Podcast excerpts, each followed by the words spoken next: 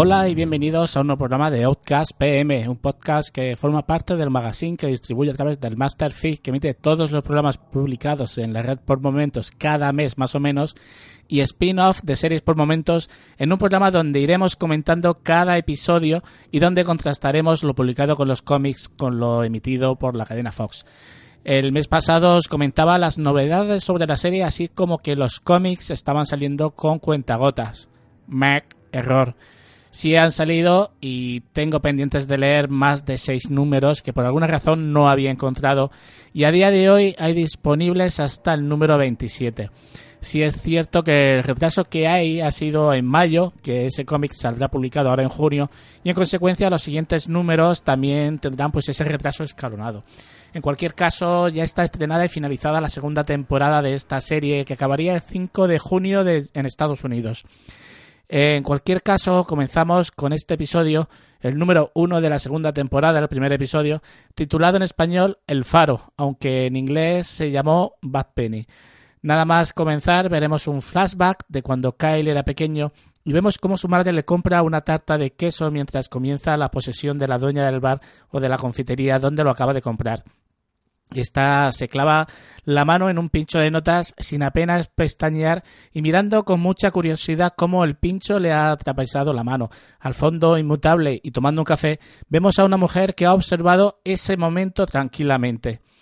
Volvemos al presente y vemos cómo el sheriff sigue buscando a poseídos. Encuentra a uno y este sale corriendo dejándose pues trozos de carne literalmente al saltar por encima de una valla de estas que, tienen pinchos. Una vez más, el sheriff Gill sigue sin dar crédito, o creemos que sigue sin dar crédito a lo que está viendo, y se reunirá más adelante con el alcalde para pedirle medios de apoyo, a lo que éste se va a negar, algo que parece que, que, que este también está escondiendo algo o protegiendo a alguien. Y aunque parezca mentira, nuestro protagonista, tras esa escena que nos dejaría helados cuan final de la invasión de los ladrones de cuerpos en la pasada temporada, algo que parece no ha hecho más que suceder, y lo vemos conduciendo su coche junto a su pequeña en lo que se supone un regreso a la ciudad, a Rome, aunque a mí la verdad es que me ha parecido que directamente ni han salido de allí. Estos pues pasan justo al lado de la casa de Sidney que está en, cenizas y, y, bueno, ayer al reverendo y se ponen a hablar con él. Este le confirma que fue él quien prendió fuego a la casa con la intención de acabar con Sidney, pero que falló en el intento. Al final son desalojados de allí por un agente de policía Kyle llega a una casa donde veraneaban los pequeños de Megan, bueno, de pequeños Megan y él, y donde los recibe Rose, la mujer del sheriff Giles. Allí está también Megan intentando sobrellevar el, asesinato de su marido y, su experiencia con la posesión sin decir palabra ante las preguntas de Kyle. Y mientras el reverendo pues sigue detrás de Patricia intentando reconfortarla o, o mm, no sé qué es lo que quiere con ella, pero mm, no va por buen camino ante la búsqueda del cabroncete de su hijo desaparecido. Si algo no me gusta de la historia que rodea a Patricia y al reverendo es que este último se está se está revolcando demasiado ya en, la mierda como está haciendo. Me está, la verdad, a mí me está agotando ya tanta culpa y tanta historia para que luego tenga las idas de pinza que tiene. Yo creo que este personaje debería ser más cabal y más estable y no estar con, lo mismo, venga, dale periódico al torno, porque al final eso cansa y cansa mucho. El rechazo de las personas que él tiene a su alrededor, pues está extrapolando también a su hija Amber, ya que Holly, la hija de Megan, los está culpando por todo lo sucedido. En cuanto al reverendo, pues tras este acercamiento a Patricia, pues se pondrá a ir colocando cartelitos por la ciudad buscando al, niñito de Marras. Y, y todo esto le llevará a leer un cartel donde invitan a aquellos que buscan la luz a reunirse en un granero en las afueras, algo que lo dejará más bien con curiosidad al ver cómo una congregación de personas se encuentran allí rezando y cantando como si de su propia iglesia se tratase. El reverendo no lo duda y se acerca a ese granero, la iglesia es muy normal y somos gente que ha sufrido una transformación. Es lo que le dice una chica rubia llamada Dakota que se acercará a él justo cuando se da la vuelta para volver al coche después de estar mojeteando dentro del granero. Tras la oscuridad queremos un lugar en la luz. El reverendo se queda con mucha curiosidad sobre todo este tema.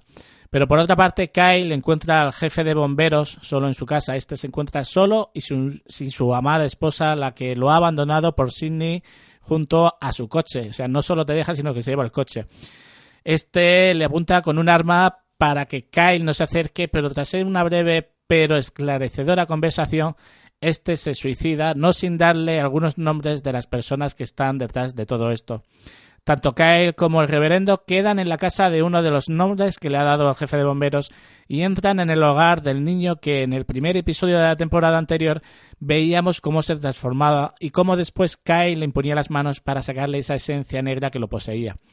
Allí se verán inmersos en una pelea por liberar al niño de su madre que está poseída y tras esto veremos una lucha escalofriante de la cual pues no entendemos cómo Kyle sobrevive a tal brutalidad y fuerza con la que le golpea el padre del niño. Una lucha de la que Kyle sobrevive gracias a la llegada del jefe Giles. De nuevo nos reafirman lo que ya sabíamos. Hay un punto desde la posesión en el que ese ser, ese líquido negro, eso que busca la luz, no puede ser separado del cuerpo que ha poseído. Cuando están aquí ya completamente, no hay vuelta atrás. Es cuestión de tiempo el poder liberar a estas personas y Kyle no tiene tiempo para todos, aunque el comentario que le han hecho justo antes de la pelea le da pocas esperanzas. Tú no has salvado a nadie, paria, solo has retrasado lo inevitable. El capítulo nos dejará con Kyle y su pequeña al pie de la cama de la madre de Kyle, que está muriéndose tras su largo estado de coma. De momento, todas estas tramas no forman parte de la historia del cómic y que esto seguirá así durante varios episodios, me temo. Seguimos sin tener tramas de la historia que rodea a Kyle y su familia en los cómics sin mostrar y otras ya ni lo harán. Recordaros que en las viñetas Mark no muere, queda paralítico y aquí ha pasado a mejor vida. Por lo que he leído y he visto hasta ahora, la cosa va a seguir así durante un tiempo. Pero de eso hablaremos conforme avancemos con la serie, ya que espero que para el próximo episodio ya tenga todos los cómics al día. Para mí este no es un buen episodio, no deja claro el tiempo que se ha marchado Kyle con su hija o si ni siquiera se ha llegado a marchar. En algunos sitios he leído que hablan de dos días, pero yo eh, en ese tiempo pues he subido y he bajado de Bélgica en coche. El hecho de que el cuerpo del hijo de Patricia esté bajo las cenizas aún no deja lugar a dudas de que Kyle ha recorrido muy poco trayecto y que enseguida se dio la vuelta. Pero esto al final es simplemente un pequeño detalle frente a otros que se, que se han precipitado, como es el caso del jefe de bomberos, que no sé a cuento de qué se lo han quitado de en medio con el poder y el juego que tuvo en la temporada anterior y cuyo personaje creo que habría aportado mucho en la futura historia. Con esto terminaremos el episodio de hoy de Outcast PM. Espero que os guste y que nos oigamos próximamente con el próximo capítulo de la serie o con cualquiera de los otros programas que completan el magazine por momentos. Un saludo.